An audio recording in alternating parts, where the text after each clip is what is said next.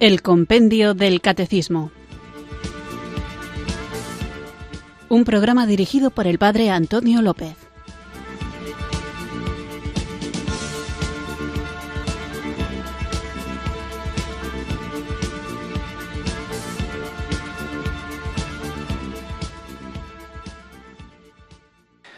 Muy buenas tardes, queridos oyentes de Radio María. Recibido un cariñoso saludo quienes sintonizáis una tarde más esta radio que cambia vidas, esta emisora de la Virgen, Radio María, para escuchar el programa El Compendio del Catecismo, nuestro espacio diario de formación católica en el que tratamos de conocer la fe que queremos vivir, compartir y defender. Estamos hablando durante estos días de las virtudes, hemos hablado de las virtudes humanas, también de las virtudes teologales y comenzábamos en el programa anterior hablando de los dones del Espíritu Santo.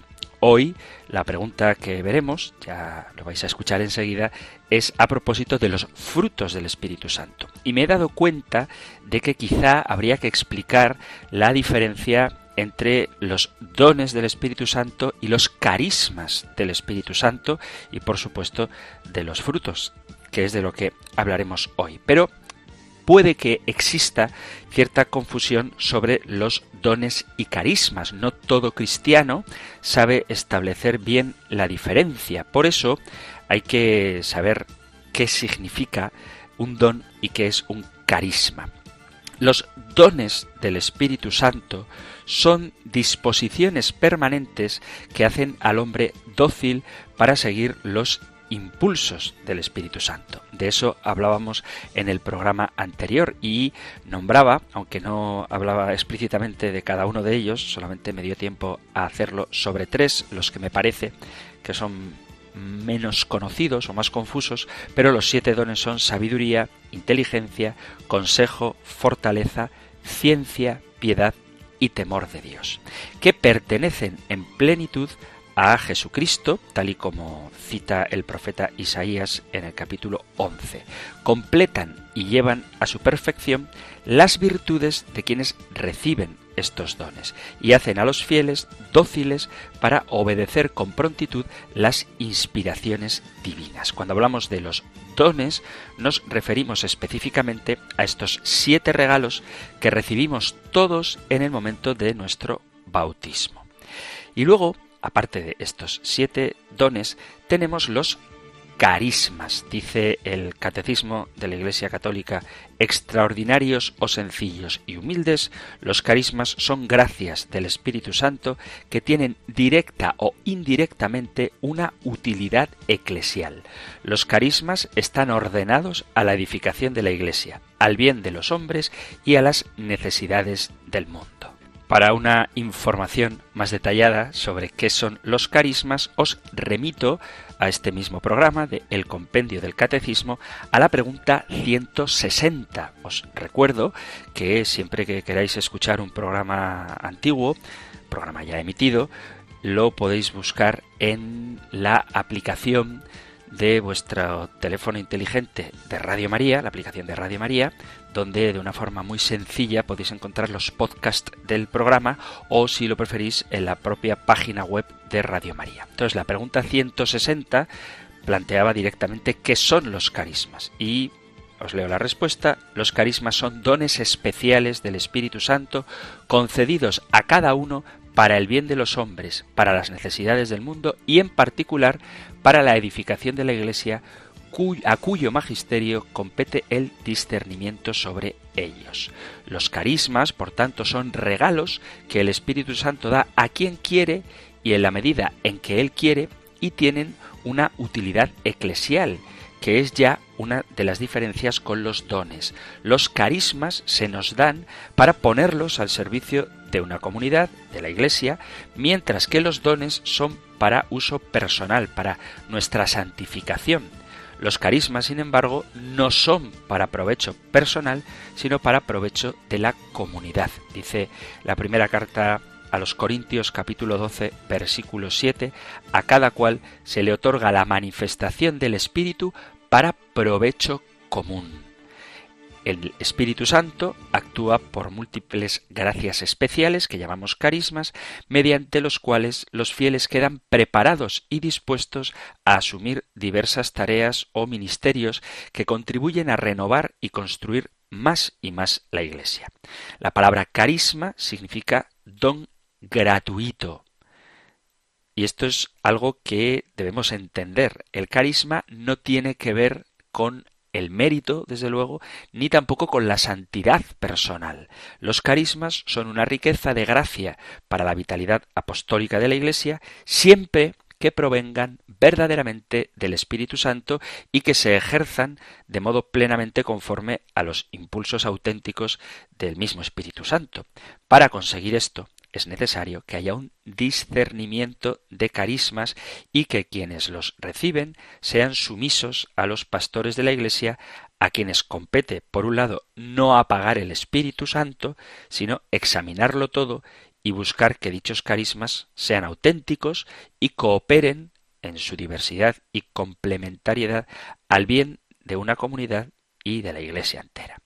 Aunque no hay un número exacto de carismas, San Pablo, en la primera carta a Corintios capítulo 12, a partir del versículo 7, enumera nueve carismas. Sabiduría, palabra de sabiduría, palabra de ciencia, fe, carisma de curaciones, operación de milagros, profecía, discernimiento de espíritus, diversidad de lenguas e interpretación de lenguas. Estos son los nueve que enumera San Pablo, pero en sentido estricto, como decía con mucha gracia el padre Emiliano Tardif, los carismas son no nueve, sino cincuenta, decía él con su acento, son cincuenta carismas. Decía cincuenta, no, cincuenta, son cincuenta, son innumerables. Dicho esto, ¿cuál es la diferencia entonces entre el don, de lo que hablábamos en el programa anterior, y el carisma? Del que hablábamos en la pregunta 160. Los dones son siete, mientras que los carismas, vuelvo a repetir, son cincuenta, son innumerables. Y San Pablo menciona solamente algunos de ellos. Los siete dones del Espíritu Santo se nos dan a todos con el sacramento del bautismo todos los bautizados tenemos los mismos siete dones, pero no todos los bautizados tenemos los mismos carismas, porque, dice San Pablo, a uno se le da por el Espíritu palabra de sabiduría, a otro palabra de ciencia según el mismo espíritu y continúa en los siguientes versículos mencionando otros carismas que unos los reciben y otros no.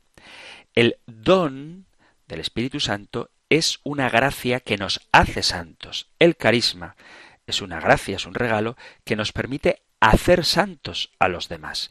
Mientras que el don es para provecho personal, el carisma es para el provecho común de una comunidad o de la Iglesia.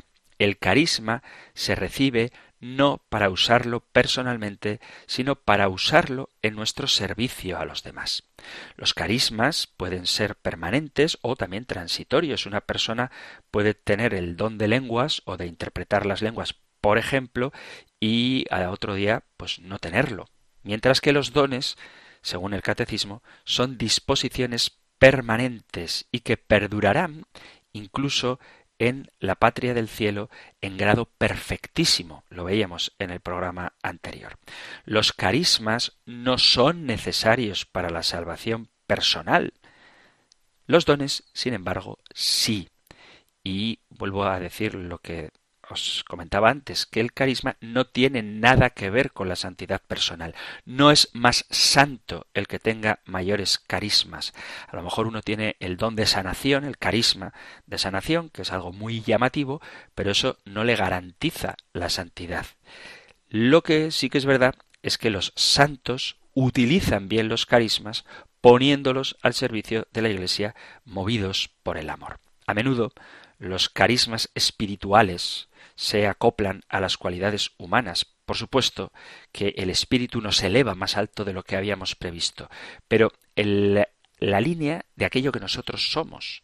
Es decir, si tú tienes una facilidad para hablar, porque has leído mucho, porque tienes esa gracia que se te ha dado humanamente, eso humano se puede convertir en un carisma cuando acompaña a la capacidad de mover corazones.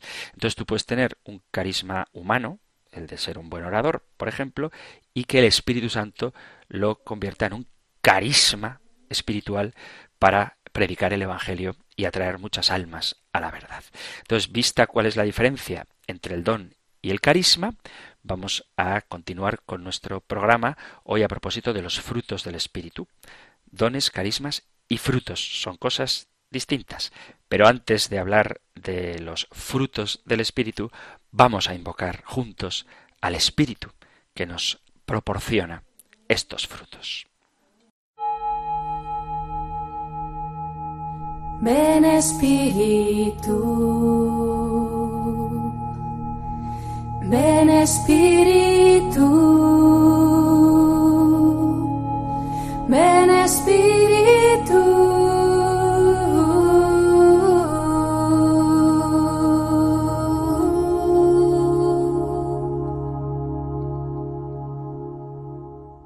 Espíritu de caridad, haznos amar a Dios y a nuestros semejantes como tú quieres que los amemos. Espíritu de gozo, otórganos la santa alegría propia de los que viven en tu gracia. Espíritu de paz, concédenos tu paz, aquella paz que el mundo no puede dar. Espíritu de paciencia, enséñanos a sobrellevar las adversidades de la vida sin indagar el porqué de ellas y sin quejarnos. Espíritu de benignidad, haz que juzguemos y tratemos a todos con benevolencia sincera y rostro sonriente, reflejo de tu infinita suavidad. Espíritu de bondad, concédenos el desvivirnos por los demás y derramar a manos llenas cuantas obras buenas nos inspires. Espíritu de longanimidad, enséñanos a soportar las molestias y flaquezas de los demás como deseamos que soporten las nuestras espíritu de mansedumbre. Haznos mansos y humildes de corazón, a ejemplo del divino corazón de Jesús, obra maestra de la creación. Espíritu de fe, otórganos el no vacilar en nuestra fe y vivir siempre de acuerdo con las enseñanzas de Cristo e iluminado por tus santas inspiraciones. Espíritu de modestia, enséñanos a ser recatados con nosotros mismos, a fin de no servir nunca de tentación a los demás. Espíritu de continencia, haznos puros y limpios en nuestra vida interior y enérgicos en rechazar cuanto pudiera manchar el vestido blanco de la gracia. Espíritu de castidad, concédenos la victoria sobre nosotros mismos. Haznos prudentes y castos, sobrios y mortificados, perseverantes en la oración y amantes de ti, oh Dios del amor hermoso.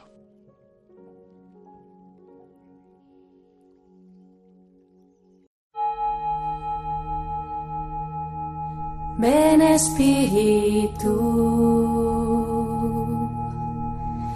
ven Espíritu, ven Espíritu.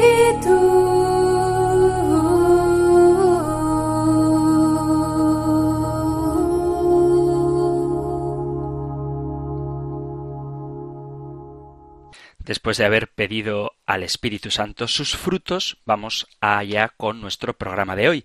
Este tema lo tenéis en el Catecismo Mayor en el punto 1832. Nosotros escuchamos ahora la pregunta 390 del compendio del Catecismo. Número 390. ¿Qué son los frutos del Espíritu Santo?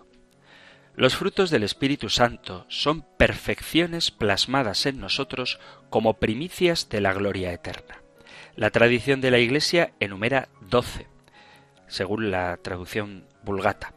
Caridad, gozo, paz, paciencia, longanimidad, bondad, benignidad, mansedumbre, fidelidad, modestia, continencia y castidad.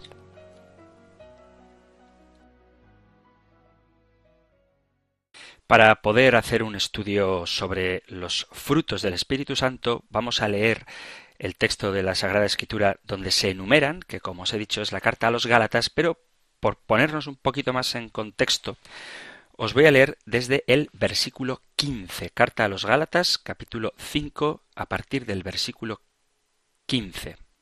Bueno, 16. Por mi parte, versículo 16, por mi parte os digo, si vivís según el Espíritu, no daréis satisfacción a las apetencias de la carne, pues la carne tiene apetencias contrarias al Espíritu y el Espíritu contrarias a la carne, como que son entre sí antagónicos, de forma que no hacéis lo que quisierais. Pero si sois conducidos por el Espíritu, no estáis bajo la ley.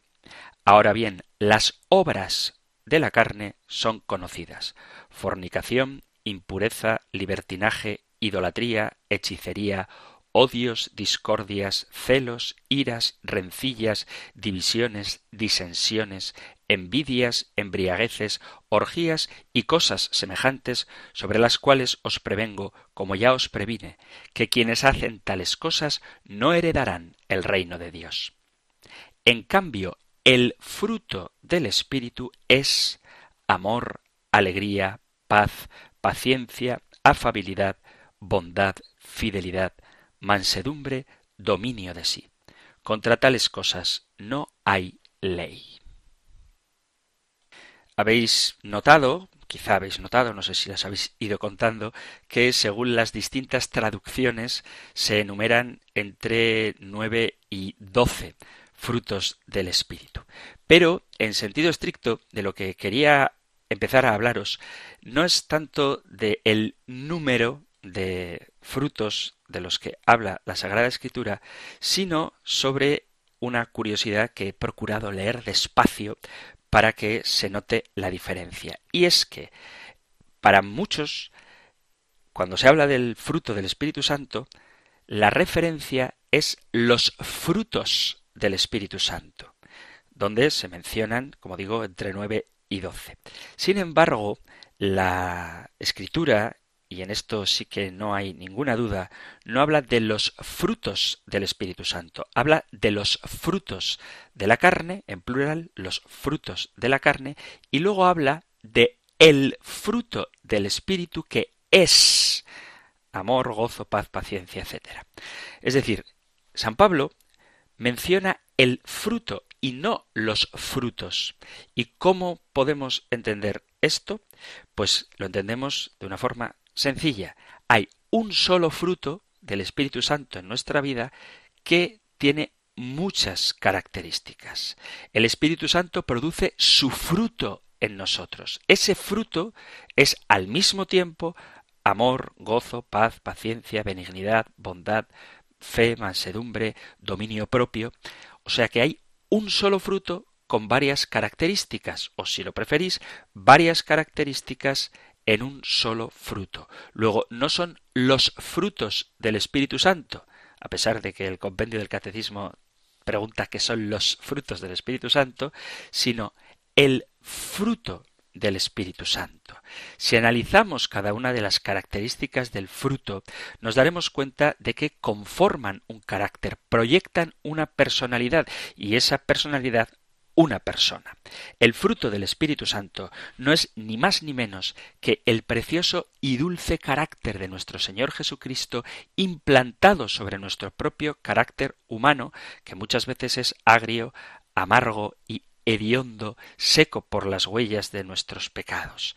Sin embargo, el fruto del Espíritu Santo es quien reproduce en nosotros ese mismo sentir que tuvo también Jesucristo y que se pide que haya también en nosotros, como dice San Pablo a los filipenses, tened los mismos sentimientos de Cristo. Carta a los filipenses, capítulo 2, versículo 5. El fruto del Espíritu nos capacita para ejercer nuestros dones espirituales y Él mismo es el que constituye, según dice la carta a los Efesios capítulo 4 versículo 11, a unos apóstoles, a otros profetas, evangelistas, pastores y maestros, para poder evangelizar con eficacia haciendo uso del carácter de Cristo, que es amor, gozo, paz, paciencia, benignidad, bondad, fe, mansedumbre, dominio propio. Solo el carácter de Cristo, de Cristo contiene todos los atributos que se mencionan en la carta a los Gálatas. El fruto del Espíritu es la presencia de Cristo en nuestra propia personalidad, en la forma en la que nos movemos a diario, en que realizamos nuestras tareas cotidianas tanto dentro del ámbito de la Iglesia cuando estamos en nuestras comunidades o nuestras actividades parroquiales, como en toda nuestra vida cristiana, porque toda la vida del cristiano ha de ser vida cristiana. Dios no nos pide que seamos algo o que hagamos algo si no nos ha dado lo que necesitamos para cumplir su voluntad, sino que Él, que quiere que seamos otros Cristos, un tema del que hemos hablado últimamente, hace que el Espíritu Santo dé en nosotros ese fruto que nos configura con la personalidad del propio Jesús. Entonces, cuando hablamos de los frutos, no se trata de que tengamos o amor o fe o benignidad o bondad, sino que el fruto que nos da el vivir en el Espíritu Santo es la configuración de nuestra personalidad con la personalidad de Cristo, que es amor, gozo, paz, paciencia, benignidad, bondad, mansedumbre, dominio propio, etc.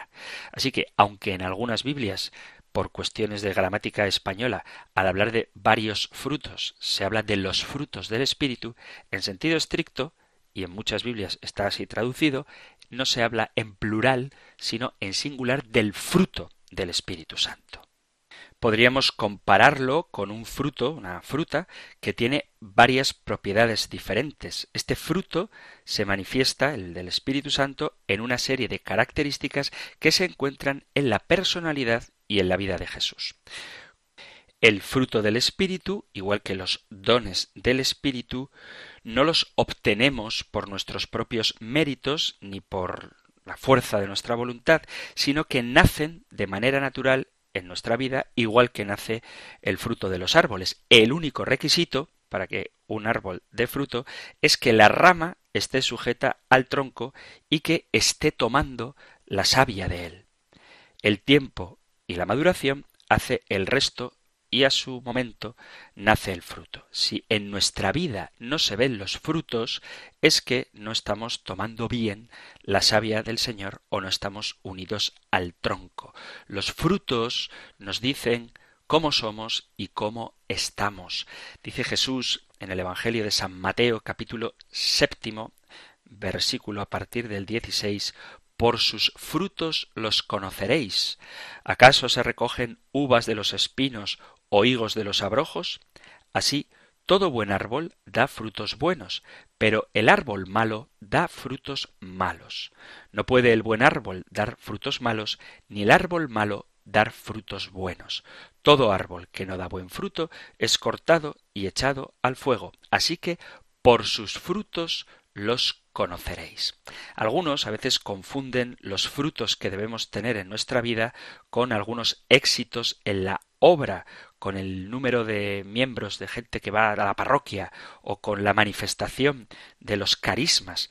Pero la palabra de Dios nos enseña que los frutos que debemos tener no son de cara a los demás, sino que son frutos muy personales que hablan de nuestra vida íntima, del carácter transformado por el trato con Dios en nuestra vida. En una palabra, el que tiene frutos es aquel que cada vez se parece más a la vid de la que toma la savia, es decir, que se parece cada vez más a Jesucristo. Sabemos que somos buenos cristianos, que el Espíritu Santo está dando su fruto en nosotros, si nos parecemos a Jesús. Dice la Sagrada Escritura. Yo soy la vid verdadera y mi Padre es el labrador. Todo pámpano que en mí no lleva fruto lo quitará, y todo aquel que lleva fruto lo limpiará para que dé más fruto. Ya vosotros estáis limpios por la palabra que os he hablado. Permaneced en mí y yo en vosotros. Como el pámpano no puede llevar fruto por sí mismo si no permanece en la vid, así tampoco vosotros si no permanecéis en mí. Yo soy la vid, vosotros los pámpanos. El que permanece en mí y yo en él, ese lleva mucho fruto, porque separados de mí no podéis hacer nada. El que en mí no permanece será echado fuera como el pámpano y se secará, y los recogerán y los echarán en el fuego y arden. Si permanecéis en mí y mis palabras permanecen en vosotros, pedid todo lo que queráis y os será hecho. En esto es glorificado mi Padre, en que deis mucho fruto y así seáis mis discípulos. Evangelio de San Juan, capítulo 15, versículo a partir del primero. Dice Santo Tomás de Aquino que los frutos del Espíritu son los actos virtuosos que producen las virtudes cuando están consolidadas. El fruto del Espíritu se manifiesta en estas cualidades que son amor, gozo, paz, paciencia, benignidad, bondad, fe, mansedumbre y templanza. Estos frutos se pueden dividir, si queréis, en grupos diferentes. Amor, gozo y paz, que se referirían a nuestra relación con Dios, paciencia, benignidad y bondad, que se referirían a nuestra relación con los demás, y fe, mansedumbre y templanza, que harían relación a nosotros mismos. Vamos a ir viendo cada uno de ellos, pero antes vamos a hacer una breve pausa musical antes de continuar con nuestro programa.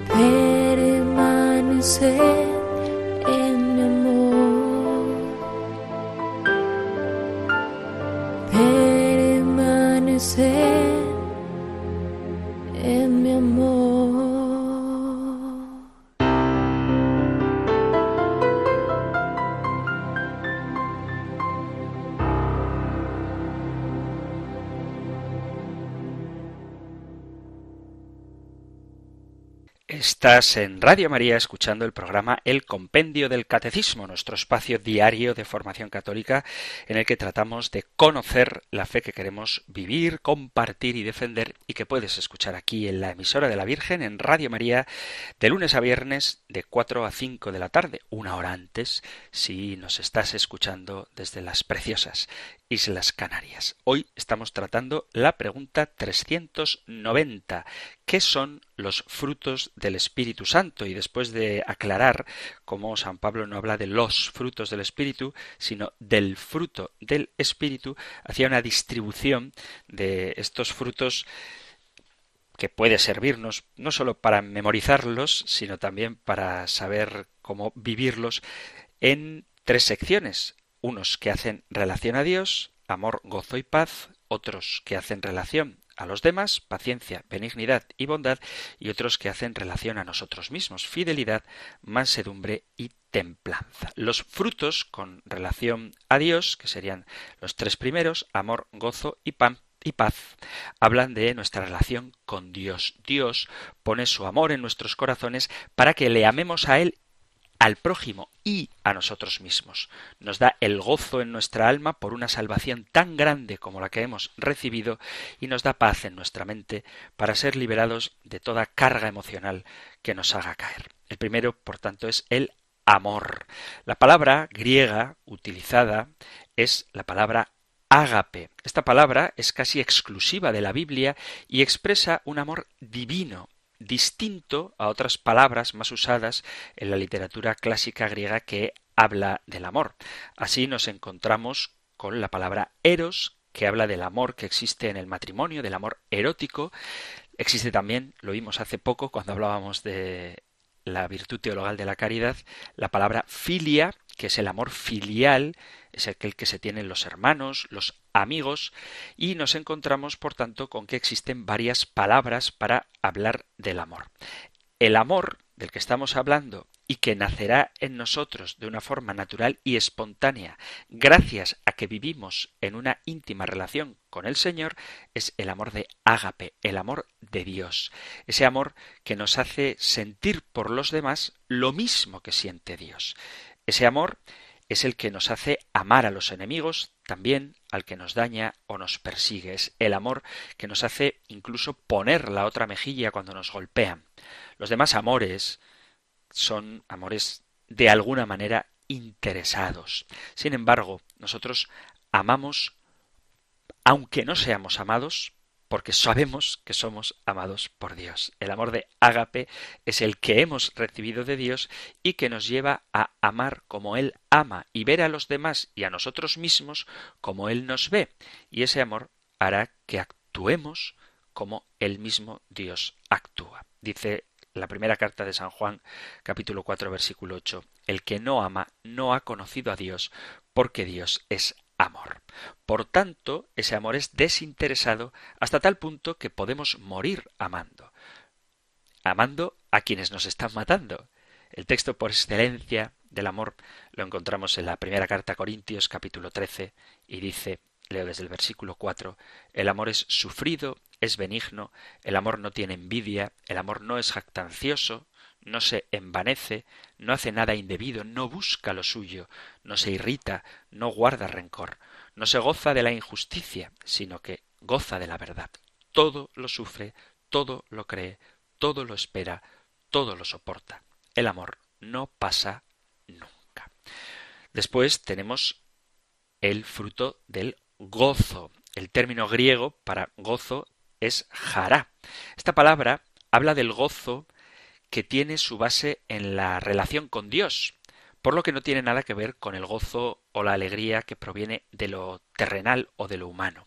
Es por tanto el gozo que transmite Dios y que permanece aunque las circunstancias sean adversas, porque Dios no cambia, aunque cambien las cosas que nos rodean.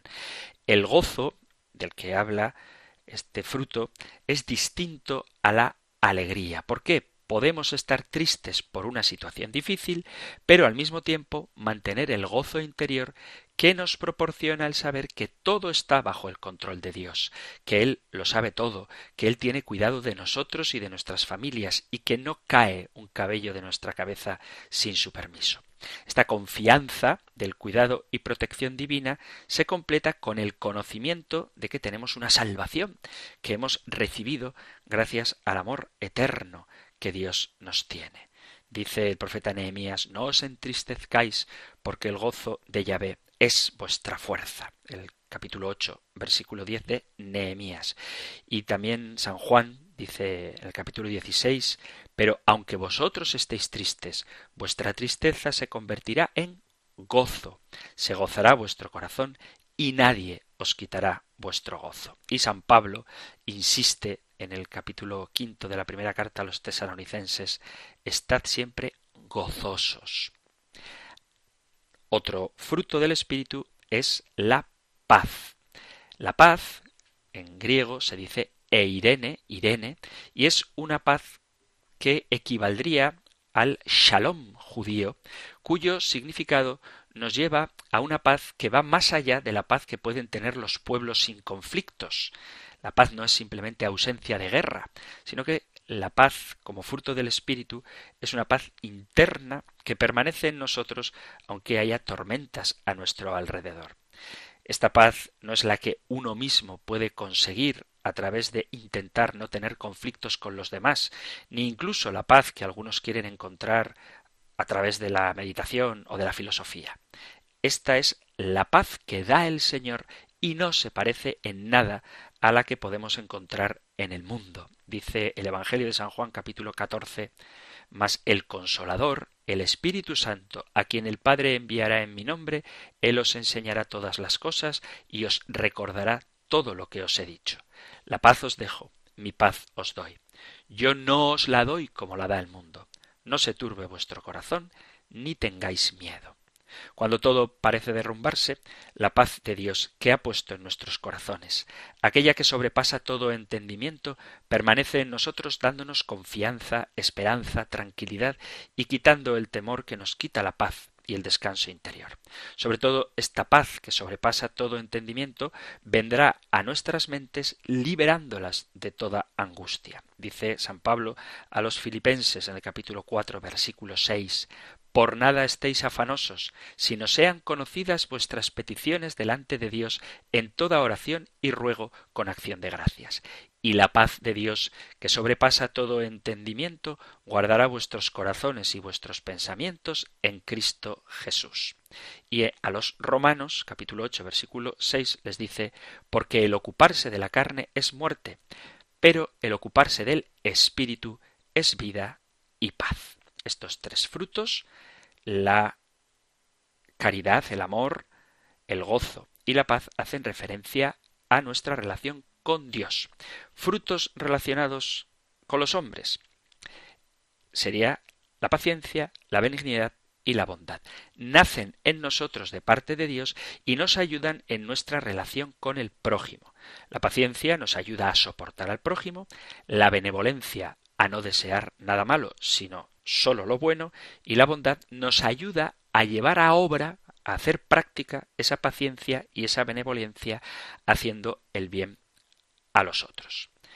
La palabra griega que se utiliza para paciencia es macrosumia, cuyo significado es paciencia, longanimidad, clemencia, de ahí que las traducciones de los frutos del Espíritu en la carta a los Galatas enumeren entre nueve y doce, porque algunos dicen paciencia, longanimidad, pero en este caso vamos a unir las dos. Cuando hablamos de paciencia y clemencia, nos referimos a la que Dios tiene hacia nosotros, y así lo vemos en los versículos que hablan de esa paciencia que Dios tiene con nosotros. Eso lo podéis leer en la carta a los Romanos capítulo 2, también en el capítulo 9, también a Timoteo le habla de ella y Pedro, San Pedro, en el capítulo 3 de su primera carta, habla de esa paciencia que Dios tiene con nosotros. Esa misma paciencia clemente nos ayuda a soportar y tener misericordia con el prójimo.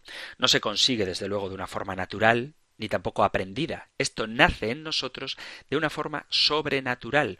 Conforme vamos bebiendo de la savia divina de la vid, nosotros los pámpanos vamos adquiriendo el carácter y el corazón de Cristo. Dice la carta a los Efesios capítulo 4 versículo 2, con toda humildad y mansedumbre, soportándoos con paciencia los unos a los otros en amor.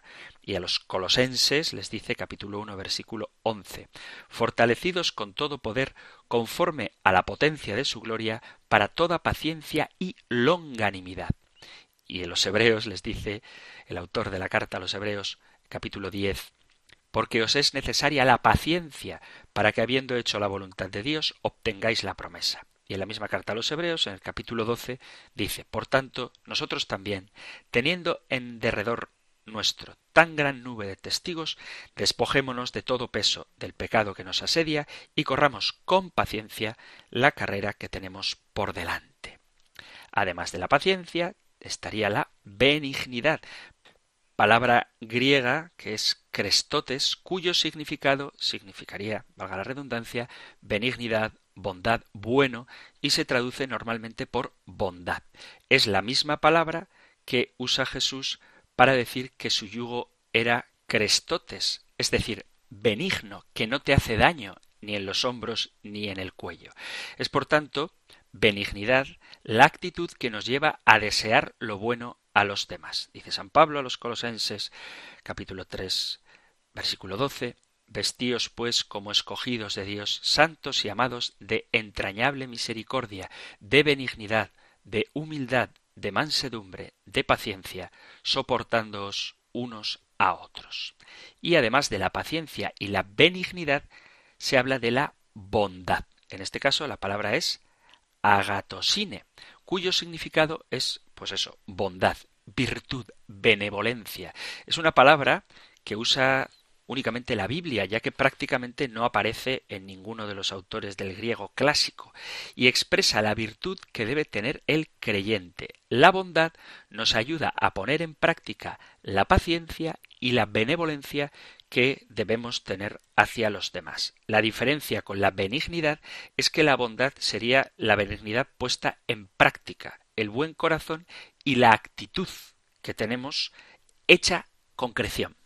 Dice la carta a los romanos, el amor sea sin fingimiento, aborreced lo malo, seguid lo bueno. Y también en la carta a los romanos, capítulo 12, igual que el texto que acabo de citar, dice, no paguéis a nadie mal por mal, procurad lo bueno delante de los hombres. Y en la primera carta a tesalonicenses, capítulo 5, versículo 15, mirad que ninguno pague a otro mal por mal, antes, seguid siempre lo bueno unos para con otros y para con todos. Y un último texto de la carta a los Romanos capítulo 15 versículo 14. Pero estoy seguro de vosotros, hermanos míos, de que vosotros mismos estáis llenos de bondad, llenos de todo conocimiento, de tal manera que podéis amonestaros los unos a los otros. Entonces, paciencia, benignidad y bondad harían referencia a nuestra relación con el prójimo, que es como dar a los demás la paciencia, la benignidad y la bondad que nosotros recibimos de Dios. Y tendríamos otros tres frutos del Espíritu que harían alusión a la relación con nosotros mismos, la fe, la mansedumbre y la templanza. Están relacionados con nuestro propio carácter. Igual que los anteriores, no se obtienen de forma natural, sino que son adquiridos del carácter de Jesucristo conforme vamos configurándonos a Él. Aparece la fidelidad, también en otras traducciones la fe, pero no ahora como virtud teologal. La palabra griega es pistis, que se traduce por fidelidad o por fe, pero también por confianza. Es, por lo tanto, la característica de alguien que es digno de confianza. O sea, no se trata de fe en cuanto que crees el contenido de lo que nos ha sido revelado, sino en este caso el fruto del Espíritu se trata de tu fidelidad, de que eres alguien de quien se puede uno fiar. Fidelidad, por lo tanto, sería mejor traducción que propiamente fe. Se refiere a la persona que es fiel, el que es merecedor de la confiabilidad de aquel que es obediente al Señor.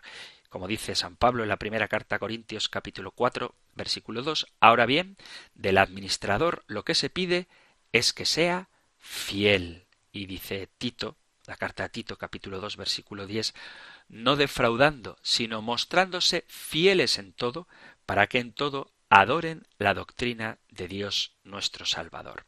Y en el libro del Apocalipsis se dice, capítulo 2, versículo 10, sé fiel hasta la muerte, y yo te daré la corona de la vida. Por lo tanto, la fidelidad como fruto del Espíritu significa esto, ser fiables.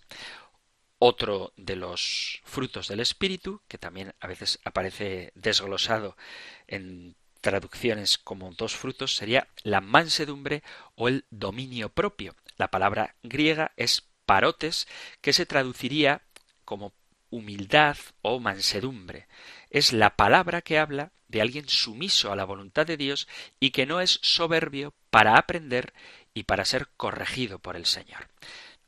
Carta a los Gálatas capítulo 6. Hermanos, si alguno fuere sorprendido en alguna falta, vosotros que sois espirituales, restauradle con espíritu de mansedumbre, considerándote a ti mismo, no sea que tú también seas tentado. Y a la carta a los Efesios, capítulo 4. Con toda humildad y mansedumbre, soportándoos con paciencia los unos a los otros en el amor. Mas tú, dice la carta primera a Tito, mas tú, Oh hombre de Dios, huye de estas cosas y sigue la justicia, la piedad, la fe, el amor, la paciencia, la mansedumbre. He dicho a Tito, no, a Timoteo, primera carta a Timoteo. Y a Tito sí que le dice, capítulo 3, versículo 2, que a nadie difamen, que no sean pendencieros, sino amables, mostrando toda mansedumbre para con todos los hombres. Y Santiago, por la cual, desechando toda inmundicia y abundancia de malicia, recibid con mansedumbre la palabra implantada, la cual puede salvar vuestras almas. Carta de Santiago, capítulo 1, versículo 21. Y luego la palabra templanza, que a veces se desglosa en continencia y castidad, es la palabra encrateis y significa dominio propio. Habla pues de la persona que es capaz de contenerse. Esto lo vimos cuando hablábamos de la virtud humana, de la virtud humana de la templanza, que consiste en la capacidad de contenerse, de saber usar equilibradamente los bienes creados. Dice la segunda carta a Timoteo, porque no nos ha dado Dios un espíritu de cobardía, sino de poder, de amor y de dominio propio. Y dice San Pedro en su segunda carta, capítulo 1, versículo 6, al conocimiento, dominio propio, al dominio propio, paciencia, a la paciencia, piedad, a la piedad, afecto fraternal. Y al afecto fraternal, amor. Vistos rápidamente uno por uno el fruto del Espíritu, os quiero recordar el contexto de estas palabras de San Pablo, donde habla del Espíritu y de la carne. Habiendo recibido un regalo tan grande como es el Espíritu Santo morando en nosotros y proporcionándonos poder para hacer la obra de Dios, lo menos que se nos puede pedir es que vivamos consagrados a Dios, que limpiemos nuestra vida para que el Espíritu pueda vivir dentro de nosotros como si de un templo se tratara y no se apague o se entristezca por la suciedad del pecado. De eso hablaremos en los próximos programas. Por eso la Sagrada Escritura nos dice que tenemos que andar en el Espíritu. Os animaría a que leáis la carta a los romanos en el capítulo 8. No la voy a leer entera porque no nos da tiempo, se está terminando el tiempo del programa, pero si leéis el texto Romanos capítulo 8 del versículo 1 al 27, veréis cómo hay una diferencia entre los carnales, que tienen siempre la mente en las cosas de esta vida, y los espirituales, que tienen como más importante las cosas de Dios. Jesús, hablando de esto, dijo que de la abundancia del corazón habla la boca. Evangelio de Lucas capítulo 6 versículo 45. Este texto de referencia del capítulo 8 a los romanos dice en el versículo 5 los que son de la carne piensan en las cosas de la carne, pero los que son del espíritu en las cosas del espíritu. Los que se ocupan de las cosas de este mundo tienen como fruto la muerte espiritual, aquí en la tierra, y la muerte eterna, en la otra vida. El ocuparse del espíritu, por el contrario, nos proporciona vida abundante aquí en la tierra y vida eterna en los cielos. Capítulo 8 de la carta a los Romanos, versículo 6.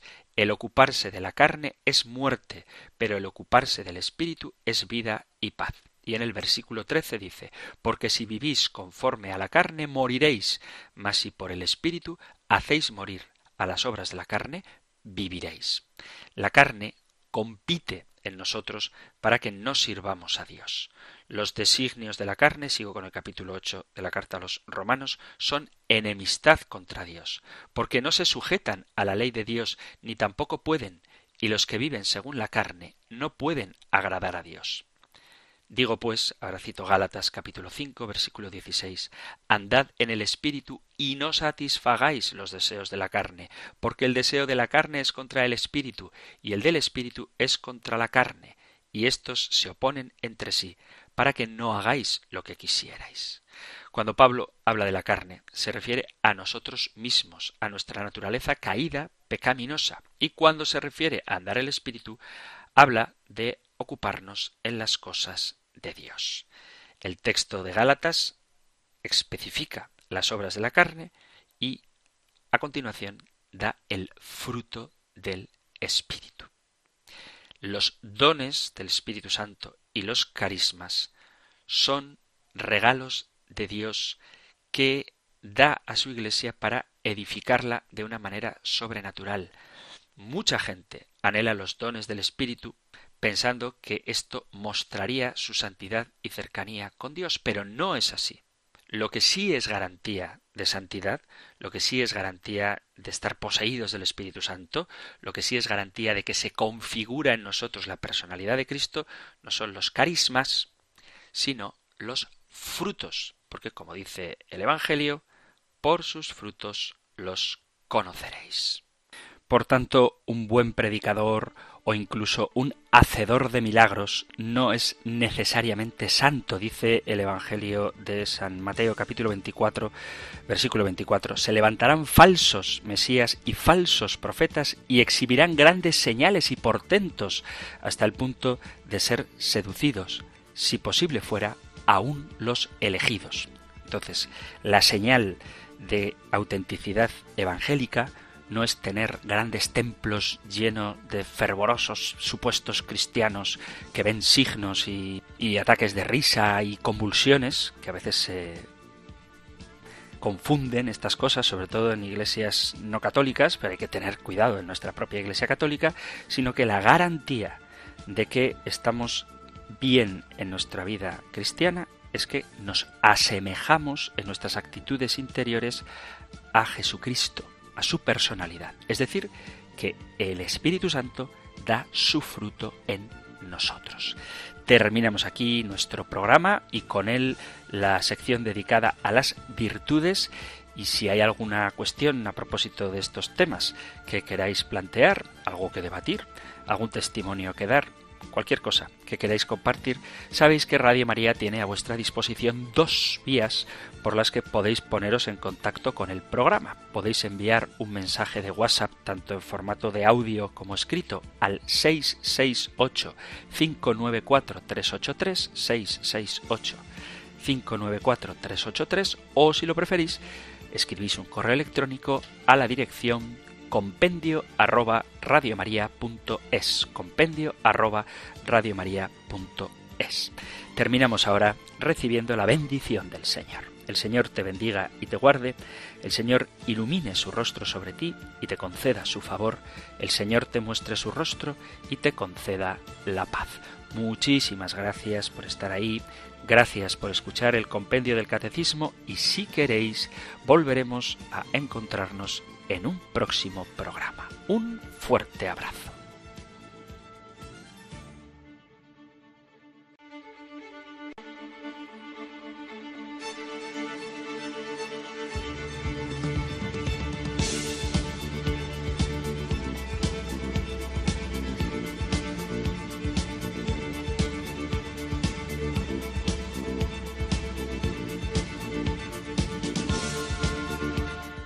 El Compendio del Catecismo.